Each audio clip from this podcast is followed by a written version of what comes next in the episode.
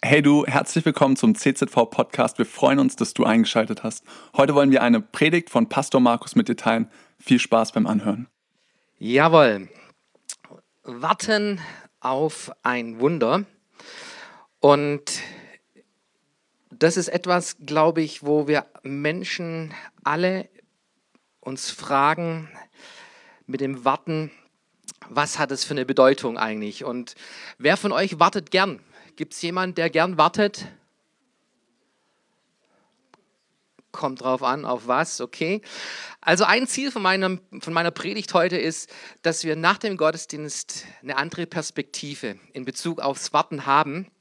Und ich habe mal ein bisschen recherchiert und da gibt es eine Seite, die heißt kalenderurzeit.de und die hat eine Hitliste der ewigen Zeitfresser erstellt. Die Hitliste, wo wir am meisten warten. Und auf Platz 4, da hat es die Schlange im Supermarkt an der Kasse geschafft. Platz 4, wir Deutsche warten ähm, sechs Stunden durchschnittlich pro Jahr vor einer Supermarktkasse.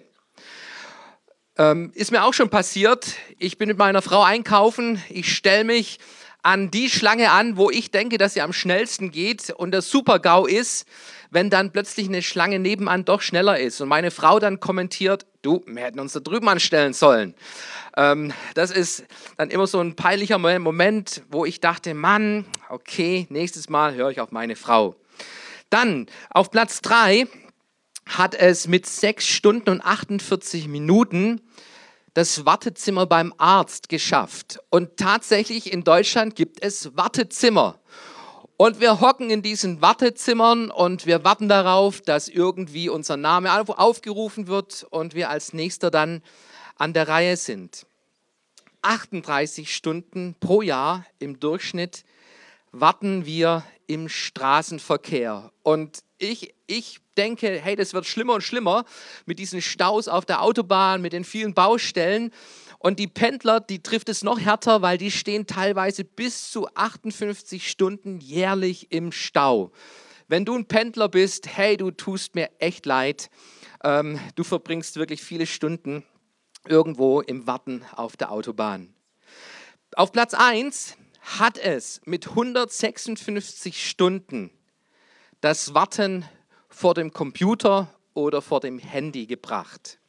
Und ihr kennt vielleicht alle dieses, diesen Bildschirm, ähm, diesen Bildschirm. Zum, äh, zum Glück steht da noch Bitte davor und ähm, wir warten da anscheinend ziemlich viele Stunden vor dem Bildschirm.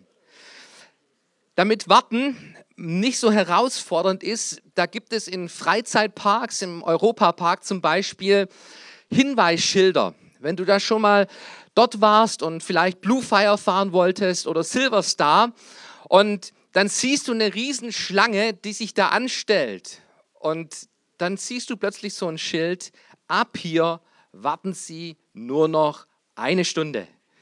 Kennt ihr das?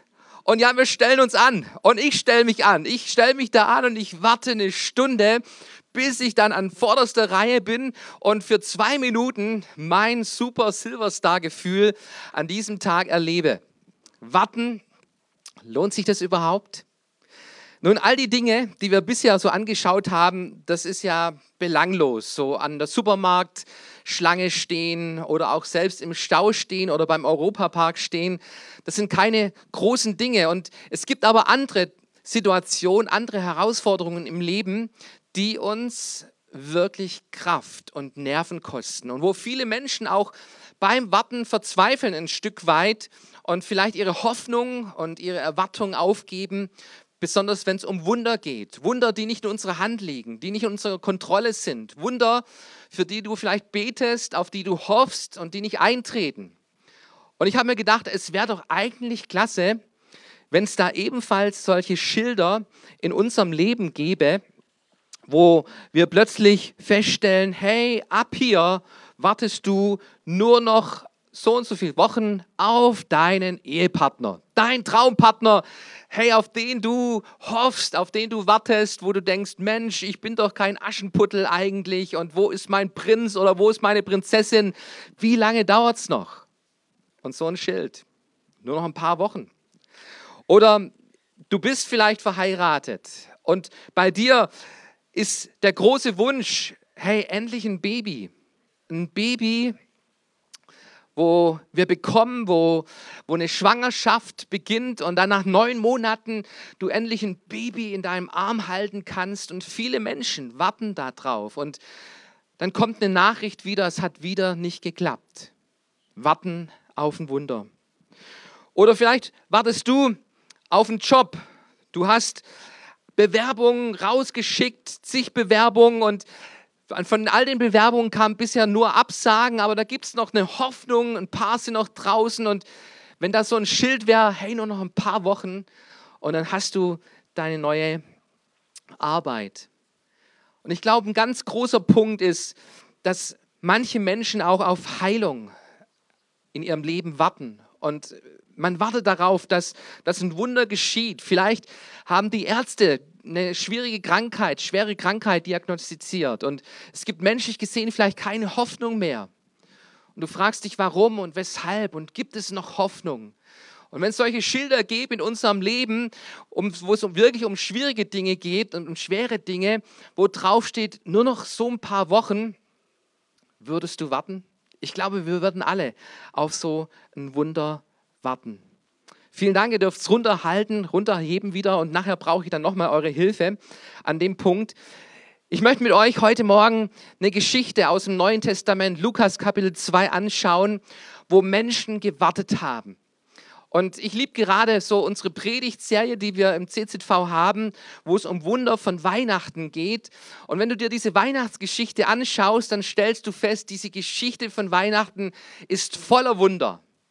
Das war keine normale Geschichte, so wie, wie, wie du und ich, wir auf die Welt gekommen sind, sondern in dieser Geschichte ist Wunder um Wunder, weil wir einen Gott haben, der Wunder tut und der mit, mit seiner Geschichte auch Wundergeschichten in deinem Leben schreiben möchte. Und du findest diese Geschichte in Lukas Kapitel 2, ab Vers 25. Diese Geschichte, die schafft es in kein Krippenspiel, die findest du normalerweise auch nicht in einer, in einer Heiligabend-Gottesdienst so drin, aber diese Geschichte gehört zu Weihnachten. Nämlich zwei alte Menschen, Simeon und Hannah, sind im Tempel und es ist acht Tage nach der Geburt von Jesus, kommt Maria und Josef in diesen Tempel, um Jesus zu weihen. Und plötzlich, plötzlich taucht Simeon und Hannah auf. Zwei alte Menschen. Und wenn wir Sie fragen würden, worauf wartet ihr? Dann wäre Ihre Antwort, wir warten auf das größte Wunder überhaupt, das auf unserer Welt einmal geschehen wird, nämlich dass Gott uns einen Retter schicken wird, dass ein Messias kommen wird, der die Rettung der ganzen Welt einleiten wird, wo, es, wo dieses Reich Gottes kommen wird auf unsere Erde, in diesem Kind, in dieser Person, Jesus, der Messias, wenn er geboren wird, darauf warten wir. Und in dieser Geschichte bekommen wir noch ein paar andere Informationen geliefert über die Hannah. Und diese Hannah, die fasziniert mich, weil Hannah eine Frau ist, die 60 Jahre circa Witwe war.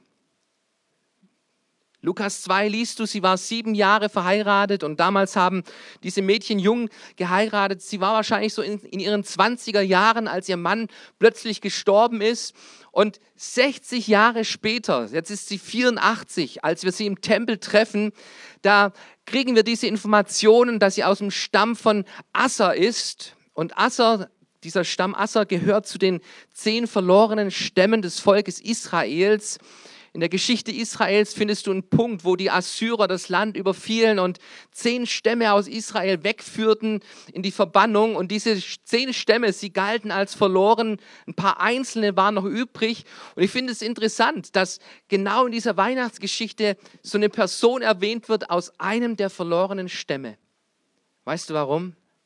Ich finde es interessant, weil Gott den verlorenen Menschen nachgeht die Menschen, die abgeschrieben sind, die Menschen, die anscheinend keine Hoffnung, keine Perspektive mehr im Leben haben, genau solchen Menschen begegnet Gott in seiner Weihnachtsgeschichte. Sie ist eine Witwe, 60 Jahre lebte sie in, als Witwe und was mich fasziniert an dieser Hannah ist, dass sie nicht verbittert war. Nicht verbittert, sondern es heißt, jeden Tag ging sie in den Tempel. Und sie lebte mit dieser Erwartung, dass Gott seine Verheißung einlösen wird und dass er seinen Messias senden wird und dass sie das erleben darf. Und mit dieser Einstellung, da lebte sie Jahr aus, Jahr ein, Jahrzehnte nach Jahrzehnte. Und plötzlich 60 Jahre später kommt sie an diesem Tag in den Tempel und Maria und Josef laufen herein mit ihrem Baby. Und eine Geschichte entfaltet sich, die uns zeigt, warum es sich lohnt, auf ein Wunder zu warten. Mich fasziniert diese Frau und ich möchte so ein paar Punkte mal aus dieser Geschichte für uns heute hier herausholen. Und das Erste, was uns diese Geschichte mitlehrt, ist, dass es manchmal Wartezeiten gibt, die eine tiefere Bedeutung haben als wir es uns überhaupt vorstellen können. Jemand hat mal gesagt, hat es so auf den Punkt gebracht, was Gott in dir tut, während du wartest, ist genauso wichtig wie das, worauf du wartest und manchmal sogar noch wichtiger. Ich habe letztens so ein T-Shirt gesehen und auf diesem T-Shirt, da stand drauf Survivor, Überlebender. Und noch ein paar andere Informationen auf diesem T-Shirt, T-Shirt nämlich, da liest du von einer Stadt Hanna, von einem Weg nach Hanna. Hanna ist eine Stadt in Hawaii auf der Insel Maui. Und um diese Stadt zu erreichen, da musst du circa 80 Kilometer hinter dich legen. 80 Kilometer über 56 Brücken führt der Weg Davon sind 51 einspurig. Dieser Weg hat 617 Kurven. Und für diese 80 Kilometer brauchst du drei Stunden.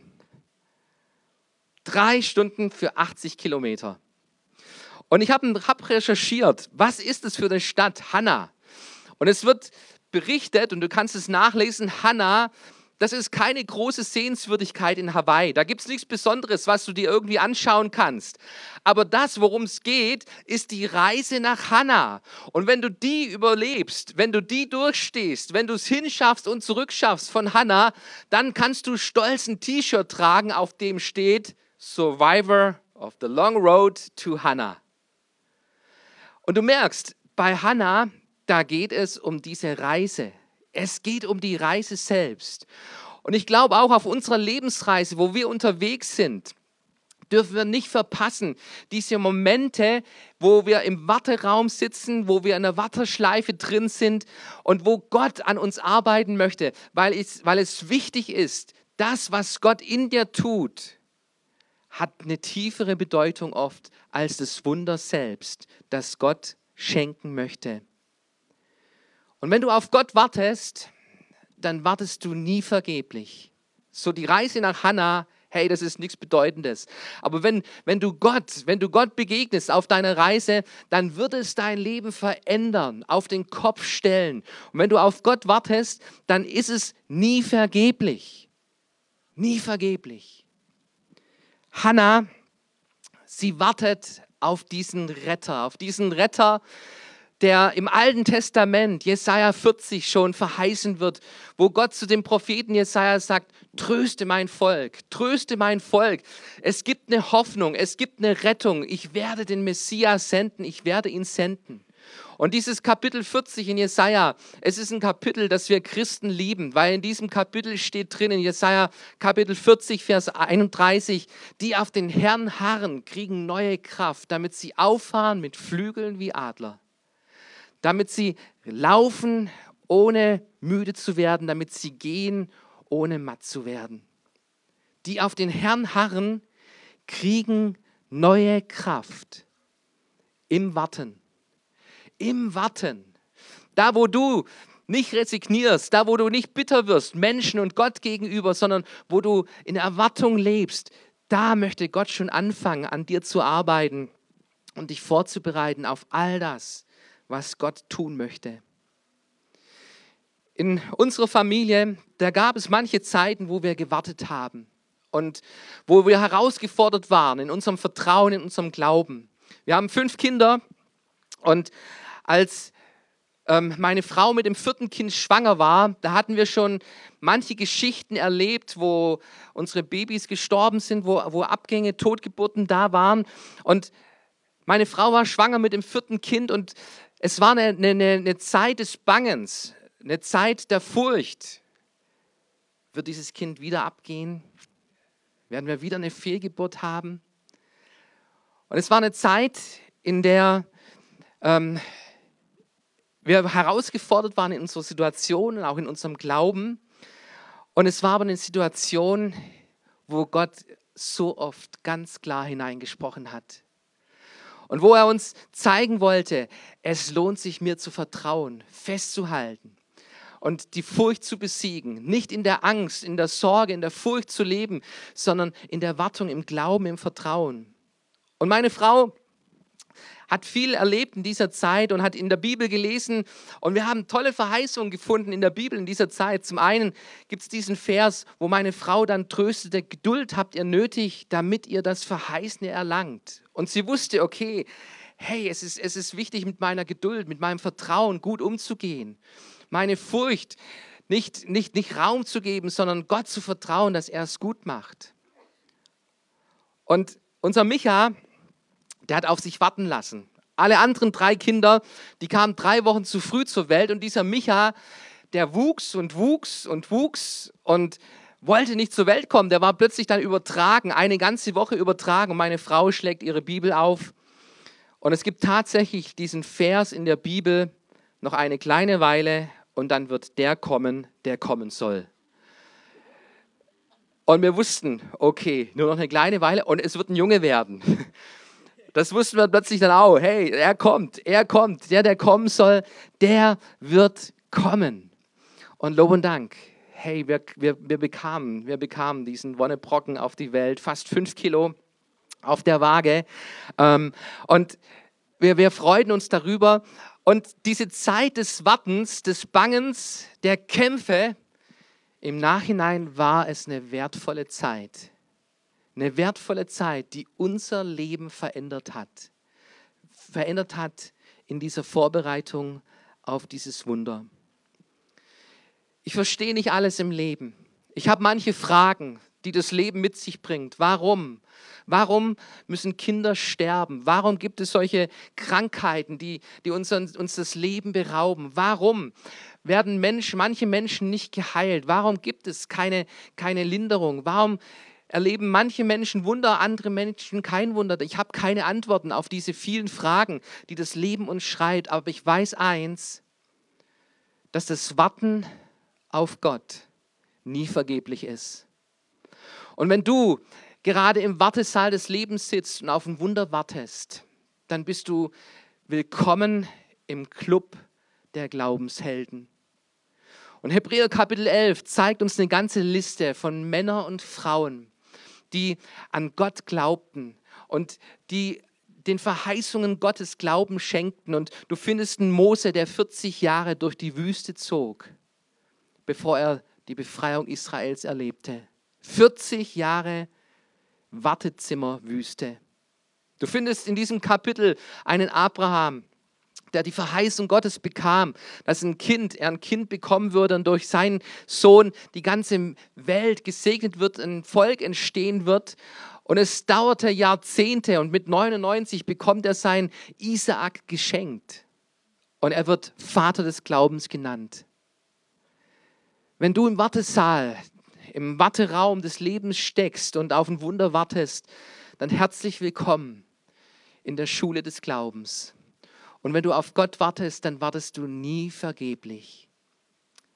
Ein zweiter Punkt, den wir von Hannah lernen können, ist, lebe in Erwartung mit Jesus. Lebe in Erwartung mit Jesus. Die Hannah, sie wartete nicht für sich alleine. Es fasziniert mich, diese Frau, diese Witwe, die bestimmt viel durchgemacht hat, eine Witwe in der damaligen Zeit, die war auf sich selbst gestellt, die musste sich selbst irgendwie durchkämpfen durch das Leben. Und diese Hannah, sie ist nicht verbittert, sondern sie lebt in Erwartung. Und sie lebten in Erwartung nicht nur für sich, für ihr eigenes Leben, für ihr kleines Leben, sondern sie lebt in Erwartung für die Rettung der ganzen Welt, auf die Verheißung, die Gott hat für die ganze Welt. Eine Verheißung, die schon tausende von Jahren durch das Volk Israel sich von Generation zu Generation weitergegeben worden ist. Es wird Messias, Messias, der Messias wird kommen, wird diese Welt retten. Und da steht Hannah nach zig Generationen, sie hält diese Staffel in der Hand und sie weiß, Gott ist gut und Gott hält seine Versprechen und Gott wird seine Verheißung einlösen. Und 60 Jahre, 60 Jahre als Witwe ist sie Tag für Tag im Tempel. Und sie betet und sie dient Gott in Erwartung, dass Gott diesen Retter schicken wird. Und dann kommt dieser Tag, wo sie dieses Baby in der Hand hält. Und plötzlich realisiert sie, das ist der Messias. Das ist der Messias. Jesus, der Retter, ist da. Und dann bricht es aus ihr heraus. Sie fängt an, Gott zu loben und Gott zu preisen. Und sie, sie erzählt allen Menschen im Tempel, was das bedeutet, was dieses Kind bedeutet. Ihre Reaktion ist überwältigend. Und ich habe mich gefragt, was hat sich eigentlich in dem Moment verändert? Hannah, sie hält Jesus in ihrem Arm und was hat sich da eigentlich verändert? Ist Rom nicht mehr die herrschende Weltmacht? Doch. Ist der Kaiser nicht mehr der absolute Herrscher, der über Tod und Leben entscheidet? Doch. Gibt es jetzt keine Ungerechtigkeit mehr auf dieser Erde, weil Jesus da ist? Doch. Werden, werden jetzt die Armen eine andere Lebensperspektive, eine andere Lebensqualität bekommen, weil Jesus auf der Erde ist? Nein, die Armut sie zieht sich weiterhin durch. Durch die damalige Zeit bis in unsere heutige Zeit. Die Ungerechtigkeit zieht sich durch. Was hat sich verändert? Und das Einzige, was sich verändert hat, ist, dass Jesus da ist. Jesus ist da. Jesus ist da. Und lieber Freund, das macht einen Unterschied. Das macht einen Unterschied aus in deinem Leben, wenn du das für dich erkennst, wenn du das erlebst in deinem Leben, diese Begegnung mit Jesus Christus, das macht den Unterschied aus in unserem Leben. Und vielleicht werden sich äußere Umstände, deine Situation nicht großartig ändern. Aber eins wird sich ändern, nämlich dein Inneres, dein inneres Leben. Da wird plötzlich eine Hoffnung da sein. Da wird plötzlich diese Kraft da sein, die Gott hat für unser Leben. Und wir wollen eine Gemeinde sein, die in Erwartung lebt, in großer Erwartung, auch dass Gott Wunder tut. Aber vor allem wollen wir eine Gemeinde sein, die mit Jesus unterwegs ist egal wie, egal weshalb, egal warum. Wir haben Jesus in unserem Leben und das macht den Unterschied aus. Ich habe schon viele Menschen begleitet, die durch schwierige Situationen des Lebens durchgegangen sind, durch Krankheit, durch Verlust. Und ich stelle fest, es gibt diesen Unterschied. Es gibt diesen Unterschied, wo Menschen im Glauben, im Vertrauen in der Beziehung mit Jesus Christus leben oder wo Menschen ohne diese Perspektive unterwegs sind. Auf dieser Seite, wo, wo Menschen mit Jesus leben, da ist Freude trotz Leid. Da ist diese große Hoffnung, diese, diese, diese, dieser Frieden im Herzen, den Jesus schenkt. Er ist spürbar da. Ich liebe es, mit solchen Menschen zusammen zu sein, die trotz ihren Umständen nicht verzagt sind, nicht verbittert sind, sondern erfüllt sind mit Hoffnung. Und ich habe festgestellt, der Unterschied in ihrem Leben, den Unterschied in ihrem Leben, das, das, ist, das, das ist Jesus Christus, ihre Beziehung mit Jesus. Und ich möchte heute Morgen so einen Perspektivwechsel in deinem Denken, in, in deinem Leben ähm, irgendwie hinkriegen, dass du anfängst, auf deine, auf deine Wartezeiten mit einer anderen Perspektive zu schauen. Nämlich du wartest nicht ohne Grund, du wartest nicht hoffnungslos und ziellos, sondern du wartest mit Jesus. Und wenn es darum geht, mit diesen Plakaten, dass du wartest auf deinen Ehepartner, und du nicht weißt, wie viele Wochen das noch sind, dann lebst du dein Leben mit einer anderen Perspektive, nämlich ich warte mit Jesus. Ich warte mit Jesus. Ich habe keine Torschusspanik. Ich habe keine Hoffnungslosigkeit, sondern ich warte mit Jesus. Da, wo es in deinem Leben um Job geht und du dich fragst, hey, wann, wann wird mein Job endlich kommen, wo die Türe aufgeht und ich einen tollen Job bekomme, du wartest mit Jesus. Da, wo du auf ein Baby wartest, in deiner Ehe, in deiner Familie, du wartest mit Jesus. Da, wo du auf Heilung wartest in deinem Leben, du wartest mit Jesus. Und das ist ein Riesenunterschied, wenn wir mit dieser Perspektive auf unser Leben schauen. Jesus, er ist da. Jesus, er ist da. Er wurde geboren. Vor 2000 Jahren ist Jesus auf unsere Erde gekommen. Und dieser Jesus, er möchte uns begegnen, jedem Einzelnen von uns. Wir leben in der Adventszeit und ich glaube, wir werden viele Zeiten haben, wo wir warten. Vielleicht wartest du morgen wieder im Supermarkt, vielleicht wartest du morgen wieder auf der Autobahn, vielleicht wartest du morgen wieder in irgendeinem Wartezimmer beim Arzt. Sieh doch mal diese Zeiten als eine Möglichkeit an, mit Jesus zu warten keine vergeudete Zeit in deinem Leben, sondern Zeit, wo du dir bewusst machst, Jesus, du bist da. Auf der Autobahn, vor roten Ampeln. Und wir stehen diese Woche wieder vor vielen roten Ampeln in unserem Leben, im Alltag. Es ist jedes Mal eine Predigt, wenn ich vor einer roten Ampel stehe. Und in dieser Predigt, da fange ich an, Gott meine Sorgen, meine Lasten, meine Träume, meine Wünsche, mein Klagen, das Warten auf ein Wunder, wo ich mit Gott drüber rede vor diesen Ampeln, roten Ampeln. Und rot heißt Stopp. Und ich nutze diese Zeit in meinem Auto, möchte ich nutzen, um mit meinem Gott darüber zu reden. Und weißt du was? Bisher hat sich jede rote Ampel in meinem Leben wieder auf grün gestellt. Bei dir auch? Und genau so, genau so habe ich die Erwartung, Jesus, du wirst wieder grünes Licht schenken an der Stelle in meinem Leben. Ich danke dir, dass du wieder einen Durchbruch schenken wirst an der Stelle. Ich danke dir, dass diese Krankheit nicht das letzte Wort hat, sondern Jesus, du hast das letzte Wort.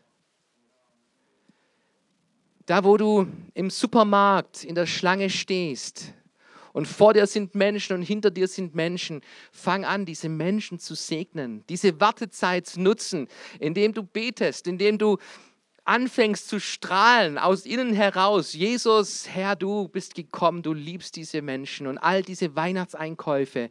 Herr, lass sie das Fest der Liebe erkennen, indem sie dir begegnen, dem lebendigen Herrn. Deine Wartezeit im Arztzimmer ich war letzte Woche beim Arzt, saß im Warteraum und plötzlich war mir bewusst, hey, es ist geschenkte Zeit jetzt hier. Hab nichts zu tun. Ich sitze hier im Warteraum und neben mir sitzen Menschen. Und ich fing an, mit meinem Nachbarn zu reden über die Welt und über Dieselskandal und alles Mögliche. Und dann waren wir noch beim Thema Gott. Beim Thema Gott. Und wie wir Weihnachten feiern und warum wir Weihnachten feiern. Wartezeiten mit Jesus sind nie vergeblich. Und dieses Bewusstsein, dieses Bewusstsein möchte dich ermutigen dazu, in deinen Warteräumen des Lebens mit Jesus unterwegs zu sein, mit Jesus zu leben. Und du hast einen anderen, hast andere Gedanken zum Leben, eine andere Perspektive über das Leben und du wirst anfangen, ein Segen zu sein für andere Menschen. Und vielleicht bist du sogar dann ein Wunder für andere Menschen, wenn wir anfangen, so zu leben. Ein dritter Punkt, und damit schließe ich. Gott wartet auf uns. Weißt du das? Gott ist ein Gott, der auf uns wartet. Du findest eine Bibelstelle in 2. Petrus, 2. Petrus 3, Vers 9. Wenn manche also meinen, Gott würde die Erfüllung seiner Zusage hinauszögern, dann stimmt das einfach nicht. Gott kann sein Versprechen jederzeit einlösen, aber er hat Geduld mit euch und will nicht, dass auch nur einer von euch verloren geht. Jeder soll Gelegenheit haben, zu Gott umzukehren. Gott wartet auf uns. Und Hannah, ich glaube, sie, sie hatte das erkannt. Schau mal, Es geht nicht um ihre Probleme. Es geht nicht um ihr Leben, sondern Hannah, sie hat eine andere Perspektive. Sie weiß, es gibt eine Perspektive Gottes auf diese Welt, auf unsere Menschheit. Und weißt du, wir, wir schauen auf unser Leben und Gott schaut auf eine Menschheit. Und er wartet tausende von Jahren, bis er Jesus Christus, den Messias, schickt und seine Verheißung einlöst. Und wir leben jetzt tausend, zweitausend Jahre nach der Geburt von Jesus Christus. Und Gott wartet. Er wartet. Und weißt du, auf wen er wartet? Auf dich. Auf dich und mich. Weil er nicht möchte, dass einer von uns verloren geht. Und zu unserem Leben gehört diese Ewigkeitsperspektive. Auch die hat Hannah, weil sie an den Retter glaubte, weil sie auf diesen Retter wartete. Es gibt einen Ort, wo, wo kein Leid, wo keine Krankheit mehr eine Rolle spielt. Und es gibt eine Ewigkeit, wo wir uns alle wiederfinden werden. Und die Bibel zeigt uns, dass Gott uns liebt so sehr, dass keiner von uns verloren gehen soll, sondern in Ewigkeit bei ihm im Himmel verbringen soll. Und Gott wartet. Und Gott wartet. Und ich glaube, Gott wartet heute Morgen auf dich. Auf dich. Dass du zu ihm kommst. Dass du ihm begegnest.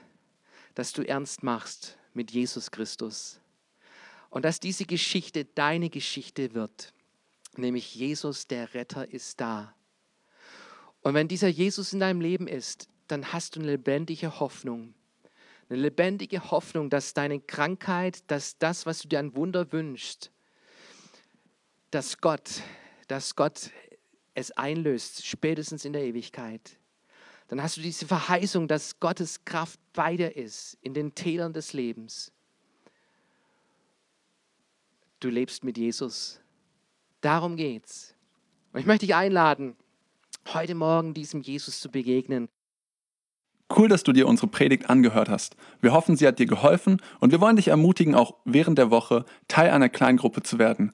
Schreib uns einfach eine E-Mail an podcast.czv-kreuzheim.de oder komm einfach am Sonntag in unseren Gottesdienst. Folge uns außerdem auf Facebook oder Instagram für alle weiteren Infos. Wir freuen uns auf dich.